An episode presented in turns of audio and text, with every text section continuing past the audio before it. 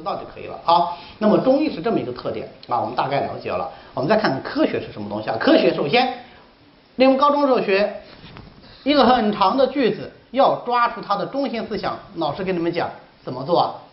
把这个句子的主谓宾提出来，对吧？是这样吧？好，那么科学的定义啊，这这个是科学哲学里面对科学的标准定义。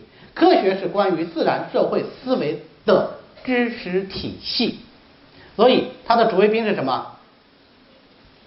科科学是体系，对吧？或者多说一句话就是知识体系，对吧？好，任何只要是知识体系，就具备了成为科学的怎么样？门槛已经跨过了，对吧？然后我们再判断它是不是科学，这就是科学的划界问题。发现啊，过了就是科学，不过就是不是科学。那么，呃，我列举四种最经典的，所谓经典，就是说在上世纪六七十年代以前就已经出现，并且基本为大家公认的划界标准，是不一样的啊，一条跟一条是不一样。第一个，最早出现的科学的划界是可证实性。什么叫可证实性呢？标准的可证实性的理论体系就是欧式几何，就是你们学的平面几何，有没有做过平面几何题？肯定都做过嘛，对不对？平面几何题是什么？因为所以，因为所以，因为所以得证，是这样吧？它有严密的逻辑推导，没有例外。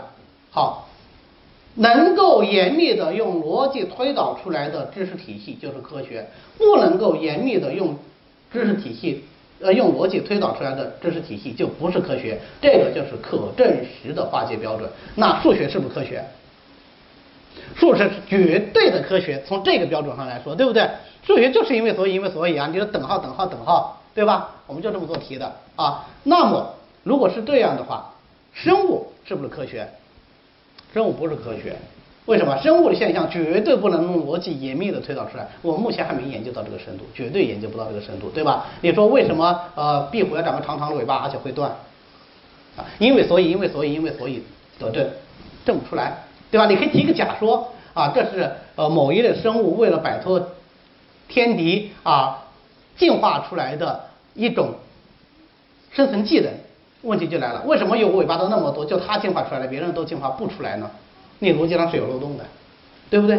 好，所以数学是科学，但是生物不是科学，那心理学就更加不是了，对吧？好，这个是最能够被物理学家接受的科学，能理解吗？因为物理本来就是数学的亲儿子嘛，对吧？啊，所以在《生活大爆炸》里有这么一个镜头，我不确信你们都看过《生活大爆炸》啊，我讲一下，四个物理宅男，宅男出去打真人 CS。后果是很悲催的，能理解吧？啊，就就会被团灭这种，对吧？那么在团灭的最后一瞬间，啊，主角希尔顿因为各种爱恨情仇，要吸引地理系，就是地质系的这个炮火，他就跑到高地上举起他的枪。你要知道，地质系也是一堆宅男，所以即使是这样，都没有人来射击他，因为地理系的宅男们也猫在底下都没敢伸头。这时候他喊了一句话，他说。地质学不是科学，然后他就身中送弹，啊，饮恨而亡。地质学不是科学，按照这个可证实性，能理解吗？你看到了很多石头，你能因为所以因为所以所以最后这个石头就应该长成这样，所以它就应该是沉积岩或者它应该是火山岩，你做不到这一点。地质学更多的只是收集现象，对吧？当然我们在尝试用科学的方法来分析它这种现象，但是。它不属于可证实的。好，那么很快大家意识到这个划界好像不太合理，于是呢，波尔就提出了另外一个，他说啊，叫可证伪的，就是可什么叫可证伪呢？就是说，一旦我被逻辑上挑出了问题，证实我的这个理论是错误的，那么我的整个理论体系将崩塌而不复存在，这样的体系就是科学的。或者说，科学是可以被证明是错误的科体系才是科学。这个案例来自于谁呢？来自于我们大家非常熟悉的爱因斯坦。有没有同学知道这个案例？之前了解过这方面知识的？爱因斯坦有一个广义相对论，大家知道吧？广义相对论一个重要的论点，就是它通过纯粹的理论推导，就数学，对吧？通过纯粹的数学推导得出一个结论：当光通过一个质量极大的物体的时候，光会拐弯。这个大家都知道吧？啊，好，但是这个在地球上观测不到啊，对吧？是你爱因斯坦说的，没人见过，是这样吧？终于机会来了，有一颗超新星爆炸，超新星爆炸以后，实际上是个行星的坍缩，它会变成中子星。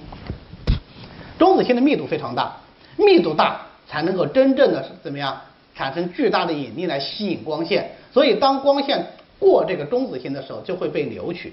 但是我需要一个光源，这个光源恰好就在这个超新星爆炸的背景上有，也就是说这颗星星发出的光线必须要经过超新星的这个路径，要经过这个超新星，然后才能到达地球被人类观测到。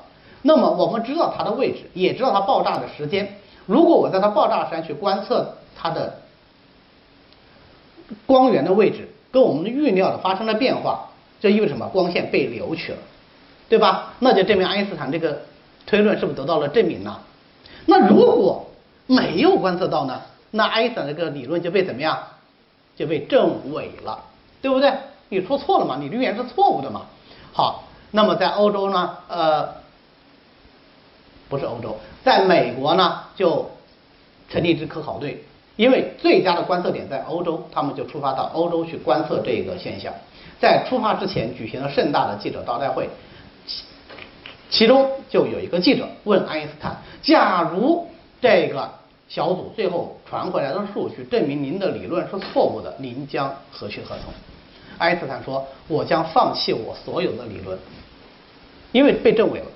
我将放弃我所有的理论，当然后果是令人满意的，对吧？后果证实爱因斯坦说的是对的。但是这个案例就促使科学哲学家开始思考说，哦，原来科学应该是这样的，就是它不是永远正确的，它是可以被证明是错误的，这样的才是真实的科学。永远不错的只有一种人，是谁呀？上帝啊，上帝是神学，对吧？好，但是这也这也有问题啊，也有问题。后来那个印度籍的。科学哲学家他在英国提出了一个新的看法，他认为啊，可以预测不可意料之事实的知识体系是科学。啥意思呢？就是说，我说你明天死，你现在活得仙蹦乱跳，结果明天嗝就死了，这叫什么？这叫不可意料之事实，对吧？爱因斯坦预言光线会拐弯，你从来没有见过光线会拐弯，他预料到了，这叫什么？这叫不可预料之事实。那不可预料之事实。发生了，就证明它是科学的。这个巫术也可以啊，对吧？